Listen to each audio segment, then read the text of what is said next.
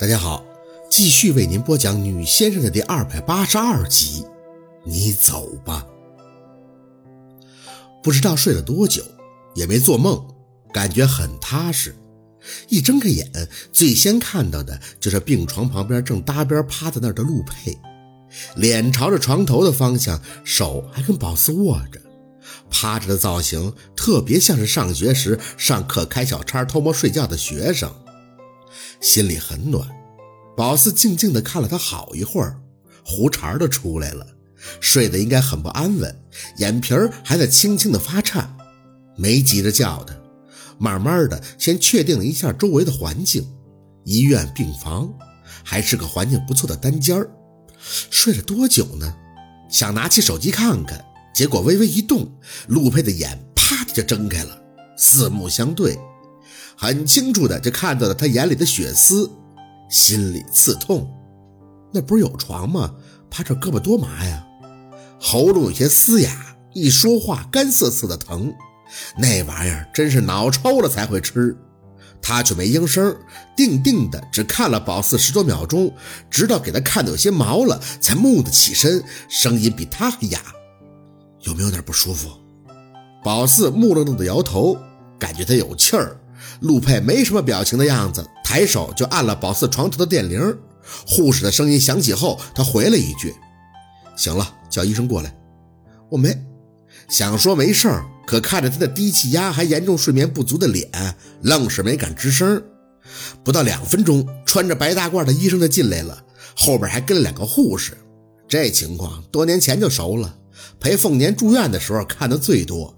中规中矩的询问，然后用些简单的仪器的检查一通，测血压呀、听心跳什么的。不过宝四觉得他自己心率应该是不齐的，被那个满眼血丝、全身黑气大仙给吓的。没事了，医生摘下听诊器就看着陆佩点头，还好误食的剂量很小，日后对身体也不会产生什么影响。不过砒霜对胃黏膜的刺激是比较强烈的，最近呀一定要多保护好肠胃，吃东西主要以流食为主，要清淡。陆佩倒是听得一脸认真，你的意思就是说不需要住院了是吗？医生点头，啊，不需要了，醒了你们就可以去办理出院手续了，主要是啊在吃东西方面多加注意就行了。还有啊，虽然我不清楚这个患者是在什么情况下误食的砒霜，但以后可千万要多加注意，砒霜的毒性很强。就算现在有二球基丙醇可以解毒，也不能保证砒霜完全不在体内残留。这次是万幸啊！如果肝脏被破坏出血，那后果就严重了。听到了？陆佩一双眼直接杀向了宝四，宝四战战兢兢的点头：“嗯嗯，保证注意，没有下次了。”咸的还吃，这没疼死差点直到医生出去，陆佩这才吐出一口气，坐到宝四旁边的椅子上，表情呢还是难看的要命。宝四以为他要骂他，低眉顺眼的在那等着，半晌才听到他嘶哑着喉咙吐出了一句：“你想吓死我是吧？”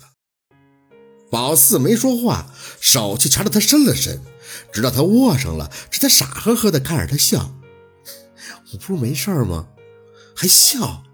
宝四牵着嘴角抿嘴：“我查过的，砒霜现在有解毒剂，而且我之所以放在胶囊壳子里，就是为了搞清楚用量。”一开始我是怕，怕什么？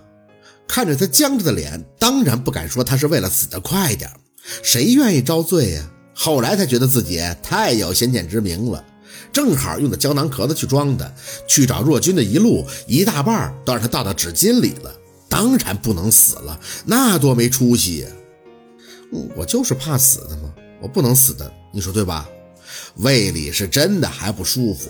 但不影响脑子转呀！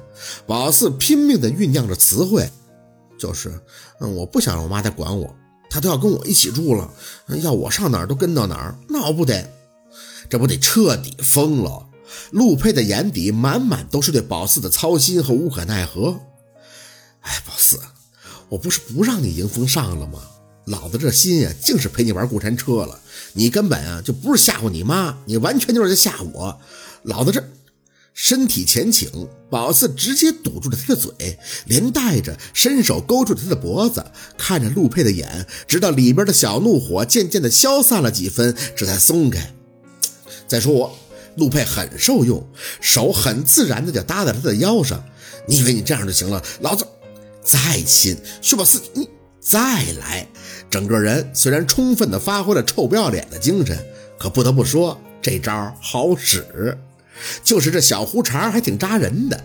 直到陆佩起身坐到病床边上，给宝四抱到怀里，声音也变得轻柔下来。我是心疼你的，四宝，你要是出事了，我怎么办？宝四轻轻的笑，心里还有淡淡的苦涩味道。不会有事的，真的，我是大难不死，必有后福的。实在是没办法了呀，逼得不行了呀。但凡再有别的主意，宝四也不愿意这么做。我妈呢？她也住院了，在楼下病房。昨晚看你从急诊室里推出来的，就晕倒了，发烧感冒没大事，我找护工照顾了。还有庞庞和小六也在楼下呢。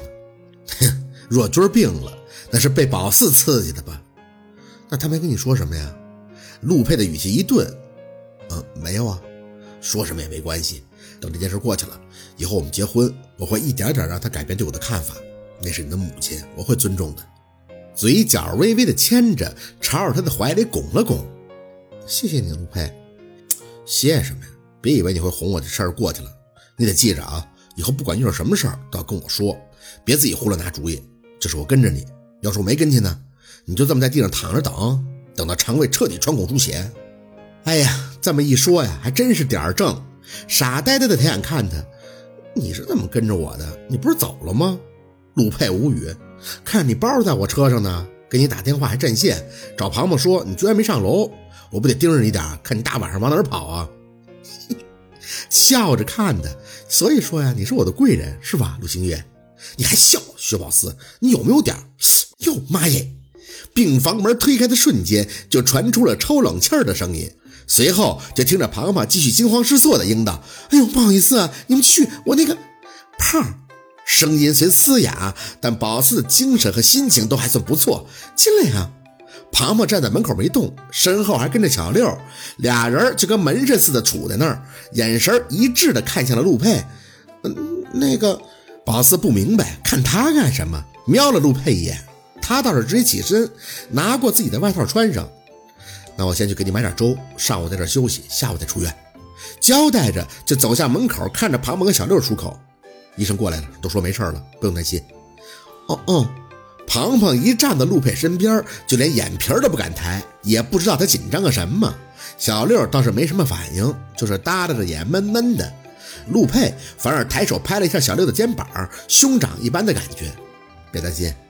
小六回应出的情绪有些复杂。像是被老师安慰的学生，看了宝四一眼以后，朝着陆佩张了张嘴：“嗯，陆大哥，我跟你一起去吧。”宝四对小六的反应自然不解，想让他关心自己也不至于这样啊。等他俩一起走了，这才拉着庞庞小声的询问：“小六怎么了？”“嗯，他……”庞庞挠了挠头：“我看他有些误会陆二，就把你父母和我害你的事说了。”宝四瞪大眼：“你说了？”这事儿不是怕小六知道，怕的是小六嘴一秃噜，让若文知道了，那得多上火呀！庞庞叹气：“哎呀，不说不行啊！昨晚你没回来，小六这边又联系不到你了。从陆二那知道你住院了，还吃了什么砒霜，他都气炸了，还以为是陆二让你吃的呢。当然了，我能确定的就是肯定不会是陆二让你吃的，可我又不知道你因为什么吃。着急之下，只能把你最近为什么跟陆二有矛盾的事儿给说了。”宝四紧着眉坐在那儿，手机里没有若文的电话和短信，这就说明小六的嘴还没那么快，还好还可以补救。不过宝四，你到底为什么吃那个砒霜啊？你不要命了呀？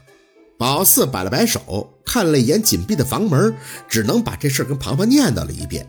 看着他完全理解不了的眼，心里也满是无奈。反正我也是实在没办法了，我想跟陆二好好的，我妈那边又，所以这就。难怪你妈受了打击似的。庞庞听完了，嘴里就开始念叨，他情绪特别低迷。我跟小六早上去看他，他一句话都不说，就在那躺着，肯定被你吓着了。宝四点了一下头，这心里也疼。但凡若君给他点喘息的空间，也不会这样吧？那小六没后妈说什么吧？庞庞摇头，没有啊。他看你妈什么都不说，也就没问什么，一直就闷着。在你没醒的时候，还出去和陆二聊了一阵子。应该是解除误会了。阿四，你和陆二这是不是就和好了？刚才还还还那个呢？嗯，嗯了一声，点头，算是承认，和好了。庞王笑了，拉着宝四的手，这就好，这我就放心了。两个人要一起面对嘛，你都不知道，你俩好的时候特别的，哎，怎么说呢，就是赏心悦目。陆二在你身边，还真的跟别的时候不一样，特温柔的样子。哎呀，可让人羡慕了。